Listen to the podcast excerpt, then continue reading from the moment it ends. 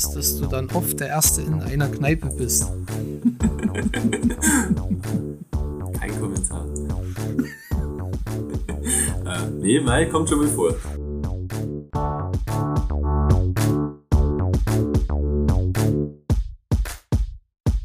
Der Bierfach-Podcast.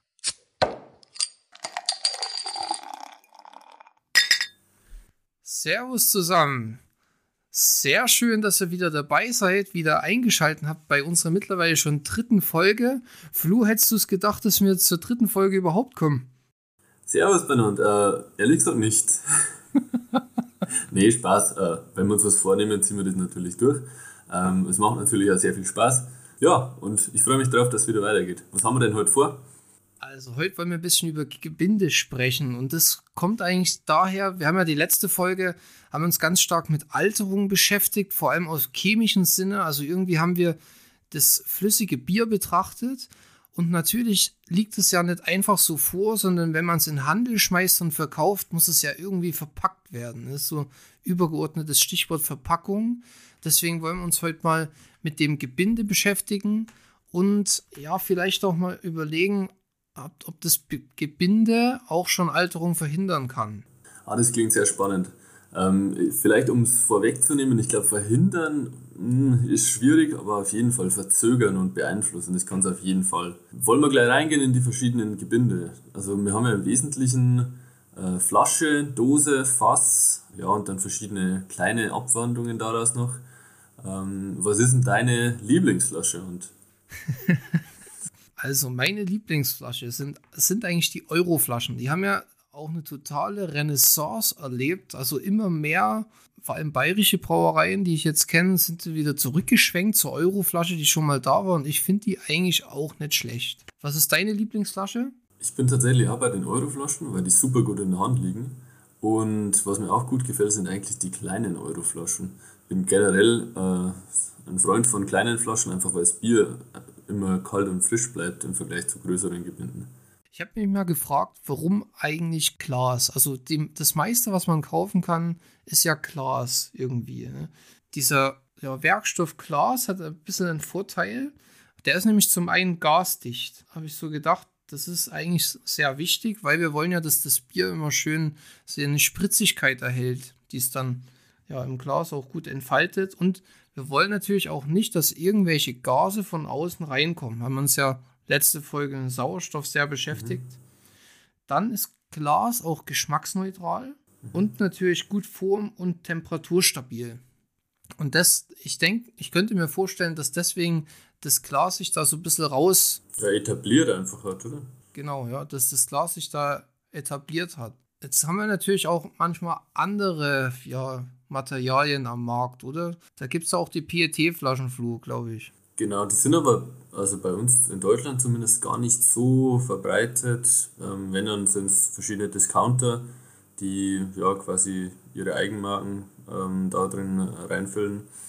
Und die PET-Flasche ist jetzt auch nicht die best, das beste Gebinde, weil es eben im Gegensatz zum Glas nicht so gasundurchlässig ist. Also das heißt, es ist eher gasdurchlässig das heißt, Sauerstoff bzw. Luft kann rein diffundieren und ähm, eben CO2 kann auch wieder raus diffundieren. Das heißt, ähm, der CO2-Gehalt in der Flasche nimmt mit der Zeit ab. Jetzt haben wir vorhin ja schon von Flaschentypen gesprochen. Wir haben jetzt beide irgendwie Euro-Flasche mal genannt. Kannst du da noch mal kurz zusammenfassen? Was gibt es denn für Flaschentypen für, an Glasflaschen jetzt? Also im wesentlichen Sinne kann man das, glaube ich, auf ein paar wichtige runterbrechen. Ich glaube, die wichtigste ist die NRW-Flasche. Eigentlich so die Standardflasche, die ist recht lang und geht dann, ja, also so ab, ein, ab zwei Drittel, sagen wir mal, Körper eben so ja, schlank nach oben zulaufend. Dann gibt es äh, Longneck, das ist das Ganze nur ein bisschen ja, schmäler noch, das heißt, es läuft schneller zusammen und geht dann eben dünner, äh, lange nach oben. Ähm, dann haben wir eben die Euro-Flasche, die ein bisschen bauchiger ist. Genau, und dann haben wir noch die Individualflaschen von verschiedenen Großbrauereien, ähm, die auch einen, sehr, sehr großen Teil eben mit ausmachen. Aber im Wesentlichen, glaube ich, muss man sagen, dass die Flaschenform jetzt für unser Thema, heißt chemisch, sensorisch und in Sicht auf Alterungsstabilität, gar nicht so den großen Einfluss hat. Da ist ganz viel einfach Marketing und Verbrauchererwartung bzw. Akzeptanz dahinter das sind so die wesentlichen Dinge. Was, was ich aber vorher noch fragen wollte, du hast ja so erklärt, ähm, verschiedene Glastypen. Ähm, wir haben ja in Deutschland das ähm, Mehrwegsystem für, für Glas. Das sind so 90 Prozent, was da im Endeffekt in diesem, ja, äh, in diesem Mehrwegsystem eben umherlaufen. Was denkst du denn oder weißt du, wie viele Durchläufe so eine Flasche dann teilweise mitmachen kann? Also ich habe mal gelesen, dass es im Schnitt um die 40 Mal funktioniert. Dass das mhm. das Material der Flasche hergibt und dann, glaube ich, wird es so spröde und geht dann auch mal kaputt in der Füllmaschine. 40 Mal, also ich finde das schon viel. Das ist schon nicht schlecht, oder? Ja, genau. Also ich finde 40 Mal eigentlich ja ziemlich ja, erstaunlich oder erstaunlich. Und ist das super, dass das so klappt. Im Endeffekt auch wirklich ein Vorteil von diesem Material Glas. Kann man ja wirklich bei PET-Flaschen in der Form nicht machen. Also kann man schon irgendwie recyceln, aber nicht mehr zu, in dem Sinne wiederverwenden, dass man neu füllt, sondern mhm. macht man klein. Genau, und das gleiche Problem haben wir bei, wie wir jetzt neu noch gleich sehen werden, bei Dose zum Beispiel auch. Bleibt mal kurz nochmal beim Glas, weil mhm. ich denke, ganz entscheidend oder was auffällig ist, es gibt ja verschiedene Farben von den Glasflaschen. Da werde ich schon immer mal gefragt, muss ich sagen, so von Freunden oder in der Familie, ja, wie ist denn das jetzt? Warum gibt es denn da mal grüne Glasflasche oder braune Glasflasche? Und ähm, tatsächlich würde ich sagen, das sind vor allem auch Marketing-Sachen. Und in unserem Thema jetzt für die Alterungsstabilität ist das Braunglas eigentlich das Geschickteste. Und zwar deswegen, weil je nach Farbe der Flasche sich, ja, wie kann man sagen, die Transmission des Lichtes unterscheidet. Das heißt, mhm. unterschiedliche Glastypen lassen unterschiedliche Wellenlängen des Lichts durch und alles, was an Licht durchkommt, kann man, glaube ich, schon ganz grob zusammenfassen, ist immer nicht gut für die Alterungsstabilität, weil das ist Energie, die eingetragen wird und das kann natürlich dann auch Reaktionen anregen. Genau. Und jetzt willst du wahrscheinlich auf die bekannteste Reaktion hinaus. Genau, jetzt wird es wieder richtig chemisch. Das heißt, es geht um den Lichtgeschmack. Und da muss ich gleich sagen, Lichtgeschmack ähm, ist kein Geschmack, sondern eigentlich ein Aromaeindruck. Und ähm, der wird oft relativ abstrakt als stinktierartig beschrieben. Ant, wie nimmst du Lichtgeschmack selbst wahr? Ich habe mir sehr schwer getan. Ich weil stinktierartig ist ja schon schwer. Also wie, äh, wie beschreibt man das? Ich, ich würde es auf jeden Fall negativ fassen. Also mhm. unangenehm, stechend, fäkal. Würdest du da mitgehen? Ja, gibt es wird oft genannt oder ab und zu genannt, ähm, aber auch oft einfach äh, abstrakt schweflig oder oft geht es auch ins Fruchtige rein. Aber ich glaube, die meisten Menschen haben, haben hoffentlich noch keinen äh, oder keinen besonderen Kontakt mit Stinktieren gehabt. Deswegen ähm, ist, glaube ich, so eine kleine Einordnung hier gar nicht schlecht. Ähm, aber der Stoff, also das ist das 3-MBT oder 3-Methyl-2-Buten-1-Thiol. Also das ist ein schwefeliger Aromastoff, der ganz, ganz, ganz potent ist. Also der hat irgendwo im unteren Nanogramm pro Liter Bereich seine ja, Geruchsschwelle oder seine Wahrnehmungsschwelle. Und der ist echt spannend, weil der kommt in verschiedensten Lebensmitteln, Lebensmitteln vor und zum Beispiel auch im Kaffee. Und im Kaffee ist es so, dass der da eher zum positiven Aroma beiträgt. Also das heißt, jetzt haben wir auch wieder, wie wir es in Folge 1 hatten, die Sensorik ein bisschen mit drin und die Matrix und die Konzentration macht es einfach dann hier einen, also im Bier eher einen schlechten oder eher einen wertmindernden ähm, Aromastoff und im Kaffee eher was ja, positiv qualitätsmäßiges bring's nochmal mit den Glastypen oder der Glasfarbe zusammen. Genau, und dann ähm, haben wir eben das Problem, dass dieser Stoff, ähm, der wird eben durch, ähm, beziehungsweise die Bildung wird durch ähm, sichtbares Licht, ähm, das sind 350 bis 500 Nanometer, wird dieser, ja, die Bildung angeregt. Da braucht man zuerst einen Katalysator, das ist das Riboflavin, das heißt, der wird quasi auf eine energetisch höhere Stufe gesetzt. Dann kommen die Isoalphasäuren ins Spiel. Wie wir ja gelernt haben, sind es unsere Hauptbittersubstanzen, also die wertgebenden Bitterstoffe. Ja, und die ähm, sind ein ganz beliebtes, ich sag mal, Angriffsziel und da spaltet sich eine Seitenkette ab. Und diese Spaltung ist eben radikalisch und dadurch, dass das radikalisch ist, schnappt sich das resultierende äh, Radikal eben ganz schnell einen Schwefel. Und dieser Schwefel kann zum Beispiel H2S sein, es kann aber im weitesten Sinn irgendwo schwefelhaltige Aminosäuren sein. Der, also alles mit Schwefel ist immer total geruchs, ja, geruchsintensiv. Empfindlich. Ja. Genau.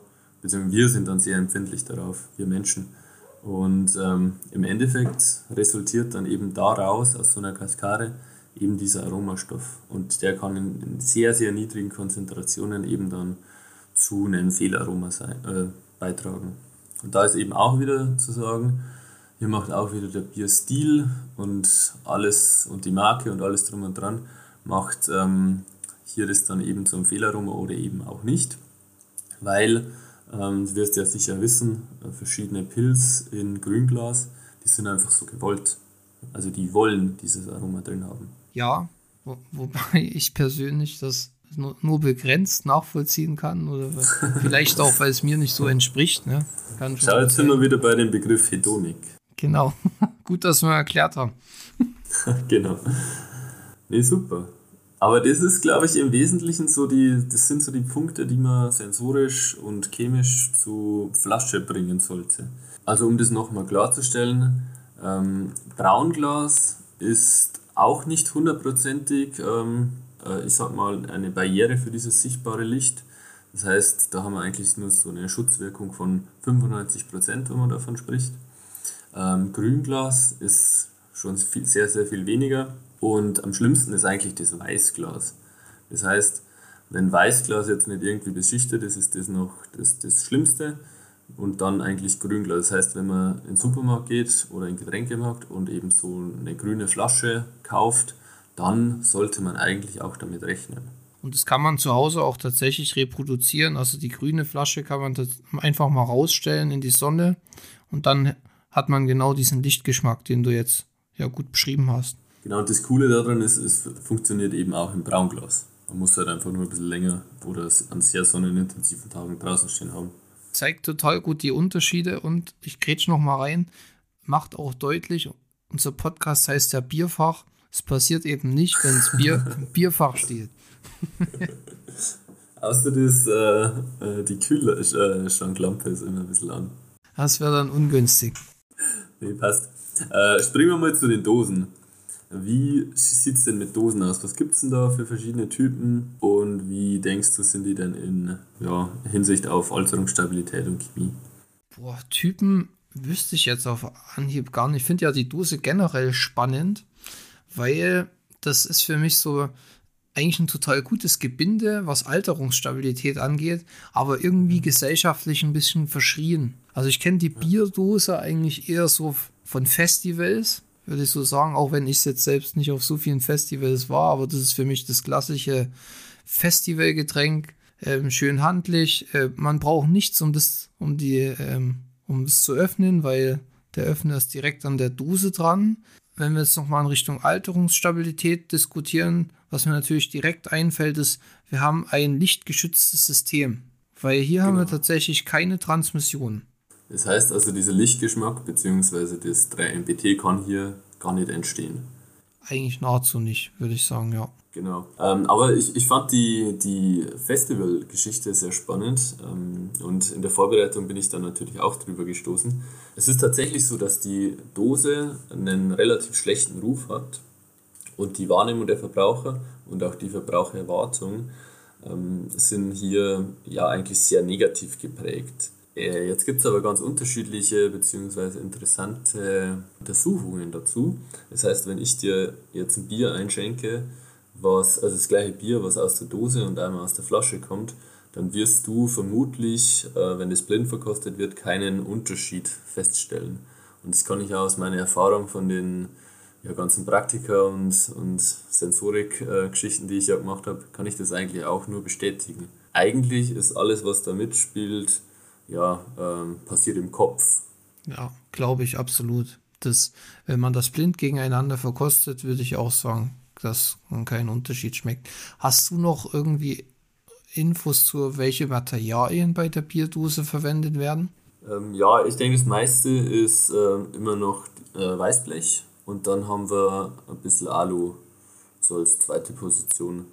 Ähm, und Alu ähm, ist innen immer noch beschichtet. Also da hast du meistens noch so einen Kunststoffliner mit drinnen. Ist ja auch wichtig von der Chemie her, weil reines Aluminium natürlich auch bei den pH-Wert, was das Bier hat, denke ich, reagieren würde zu einem gewissen Maße. Absolut, und dann ist Alu eigentlich äh, noch gesundheitsrelevant tatsächlich auch, ähm, weil Schwermetall willst du eigentlich so nicht in, in deinem Körper mit drin haben. Und du willst natürlich auch keine Bierdose, die sich einfach auflöst, zu teilen. genau. Aber sie ist schön leicht.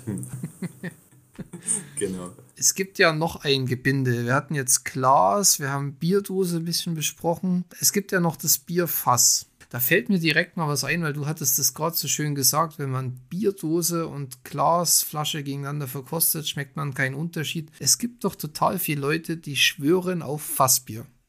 Kennst du die auch? Ja, klar, die kennt, glaube ich, jeder.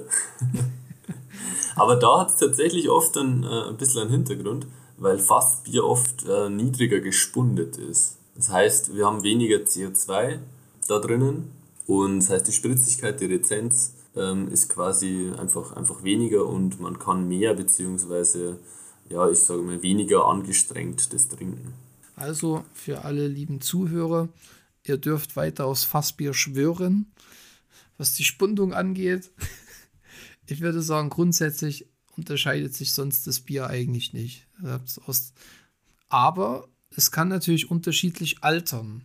Das ist beim Bierfass natürlich auch ein Vorteil jetzt, weil das ist auch lichtgeschützt im Gegensatz zur Bierflasche. Deswegen kann das natürlich länger einen gewissen Status quo erhalten.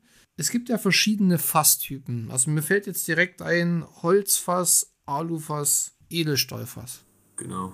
Da würde ich sagen, ist im Wesentlichen, im Wesentlichen das Gewicht einfach auch wieder ähm, der Treiber. Das heißt, wenn du viel exportierst, wenn äh, quasi Transportkosten, also Gewicht, was du ja transportierst, wenn du danach zahlst, dann ist sicher, äh, gehst du sicher auf Alufässer. Und die sind tatsächlich, ich habe das mal rausgesucht, immer im Vergleich von 50 Liter, wäre das Alufass liegt so bei 10 Kilo. Dann kommt das Edelstahlfass mit 13 Kilo und das Holzfass ist richtig schwer. Das hat äh, 50 Liter Fass sind ja, gute, also knapp 35 Kilogramm. Okay, krass. Beim Holzfass, das ist ja eigentlich ein aussterbendes, ja, ein, ein aussterbender Fasstyp. Den haben wir einfach nicht mehr oft. Das, früher war das ein eigener Beruf sogar. Die haben dann diese Fässer hergestellt. Das ist oftmals Eichenholz gewesen. Er muss natürlich auch ausgekleidet werden mit Pech oder kann auch mit Kunststoff ausgekleidet sein. Das ist ja nicht gasdicht Holz als Material per se. Und es hat noch einen Nachteil. Das Volumen ändert sich bei, mehrmach, bei mehrmaligen Befüllen. Deswegen mussten die, glaube ich, immer mal neu geeicht werden. Und, und ganz wichtig, ähm, jeder kennt wahrscheinlich oder kennt sich wahrscheinlich auch so ansatzweise im Whisky aus. Und im Whisky willst du ja genau, dass wirklich Aromastoffe ähm, aus, dem, aus dem Fass übergehen in deine Spiritose jetzt. Das willst du ja beim Bier genau nicht. Also jetzt zumindest bei, beim hellen Fassbier. Ähm, außer du willst irgendwas ganz Besonderes, äh, Barrel-Aged, ähm, in einem Barleywein zum Beispiel machen. Das gibt es natürlich auch, aber das sind ja totale Nischen. Was würdest du sagen, Flo? Holzfass, Alufass, Edelstahlfass, was ist das Beste, um das Bier lange alterungsstabil zu halten? Also ich würde auf jeden Fall eines, äh, eines von den beiden Metallen nehmen, also Stahl und, Stahl und Alu. Wegen dem Lichtgeschützten auch, oder? Genau, und weil die sind schon sehr geschmacksneutral im Endeffekt. Edelstahl ist natürlich auch, um die Materialdiskussion vielleicht zu finalisieren, ist sehr inert. Das ist natürlich, inert heißt, dass es nicht reagiert mit dem Bier.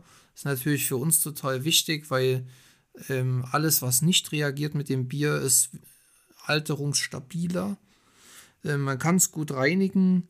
Ähm, es muss nicht nachgeeicht werden. Also das ist tatsächlich so formstabil, dass man die, die Fässer einfach immer wieder verwenden kann. Ich hätte tatsächlich noch eine kleine Story zu ähm, Fassbier, wenn dich das interessiert. Erzähl mal. Ich habe mal mit einem äh, alten Kollegen von mir habe ich ganz interessante Untersuchungen gemacht. Ähm, da ist das Stichwort Tagwächter bzw. Nachtwächter. Also Nachtwächter kennt man vielleicht. Ähm, wenn quasi die, die Kneipe zusperrt und am nächsten Tag wieder aufmacht, dann steht ja zumindest in, ein bisschen Bier in den Bierleitungen drin. Und dieses Bier verändert sich auch total. Also das liegt eben in so einem PET-Schlauch, der oft ein paar Toträume hat, wo es auch mal ja, mikrobiologisch nicht immer nur hundertprozentig sauber ist. Und wie gesagt, dieses Bier verändert sich. Also das wird lacker, dann entsteht da eigentlich oft Diacetyl und oxidiert bzw. altert einfach in dieser Leitung. Das hat man oder habe hab ich tatsächlich relativ häufig tatsächlich, ähm, wenn du irgendwo der Erste in der Kneipe bist ähm, und du kriegst irgendein ja, ein vermeintliches helles, ich weiß natürlich, wie das dann schmecken soll ähm, und das schmeckt halt ganz anders, so wie ich es eben gerade beschrieben habe, ähm, dann ist es eben so ein Nachtwächter. Und meistens ist es dann eben beim zweiten Bier eben auch weg. Heißt das, dass du dann oft der Erste in einer Kneipe bist? Kein Kommentar. äh, nee, Mai kommt schon mal vor. Ähm, genau, und dann gibt es eben noch das, gleiche eben auch, wenn, wenn quasi mittags äh, ausgeschenkt wird, dann wird über Mittag zugemacht und äh, dann eben abends wieder aufgemacht. Und das gibt es eben auch dieses Phänomen und das nennt sich dann der Tagwächter. Und ähm, worauf ich hinaus will, das habe ich mit einem Kollegen mal ziemlich cool ausgearbeitet und dann auch mehr, also relativ äh, ja, breit veröffentlicht. Und da passiert tatsächlich Alterung da drin. Ist eigentlich ein sehr gutes Beispiel, finde ich, für was man beim Gebinde falsch machen kann, weil es eben, die Leitung ist eben nicht das passende Gebinde und dann altert das Bier. Genau, das geht schneller als man denkt. Deswegen, wenn man zum Beispiel, so wie man es ja in Franken ab und zu macht, das heißt, man geht irgendwie zu einer Brauerei, holt sich so einen 2,5 Liter Humpen mit so einem ja, Bügelverschluss, ähm, den sollte man so schnell wie möglich trinken. Einfach weil auch mikrobiologisch nicht alles immer nur perfekt ist. Ähm, und selbst wenn das sehr gut ist, hat man eben noch ein sehr großes Alterungspotenzial da drin.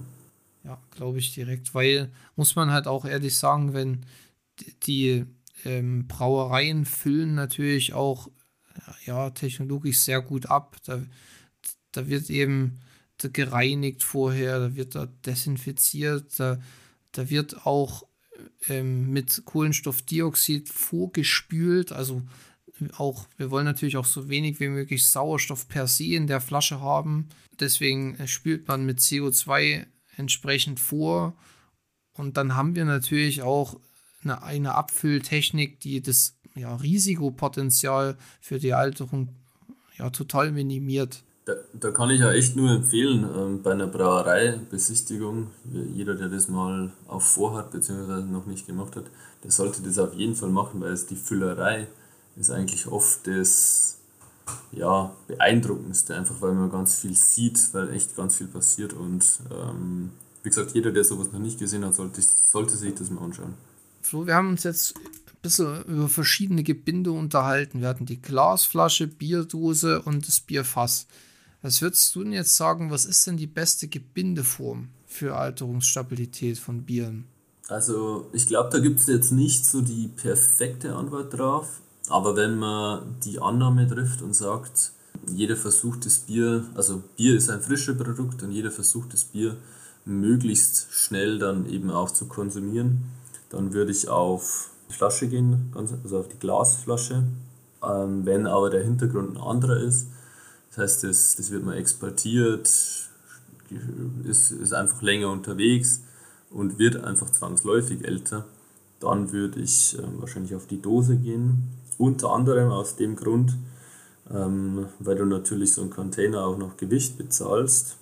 Und äh, wenn man sich einfach mal die Zahlen anschaut, eine Aludose wiegt ungefähr 13 Gramm und eine 0,5er Flasche äh, aus Glas wiegt ja, 380 bis 400 Gramm, dann sind das schon sehr, sehr deutliche Unterschiede. Genau, und die Dose hat dann eben sehr wenige Nachteile, und wenn, dann sollte man eher an, den, ähm, an der Erwartung und an der Wahrnehmung des, von sich selbst oder des, des Konsumenten dann einfach arbeiten und das ganz klar kommunizieren, warum man eben eine Dose nimmt. Du, ich bin da total bei dir. Das war eigentlich auch eine schöne Zusammenfassung von der Folge. Damit haben wir uns jetzt mal mit den Gebinde- und Glastypen beschäftigt.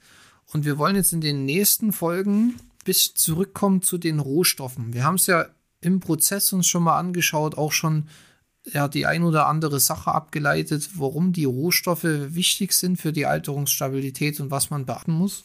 Und das wollen wir nochmal ein bisschen intensiver beleuchten. Und wir starten mit Malz und Hopfen in der nächsten Folge. Also, liebe Zuhörer, ich hoffe, euch hat es gefallen. Ihr habt vielleicht so einen Einblick bekommen über die verschiedenen Gebinde, was wichtig ist, was weniger wichtig ist. Wir haben uns total gefreut, dass ihr wieder dabei seid, zugehört habt. Und ja, wie immer, trinkt ein gutes Bier, packt das Bier ins Bierfach. Und wir freuen uns, wenn ihr beim nächsten Mal wieder mit dabei seid. Servus von meiner Seite. Danke und Servus. Ciao.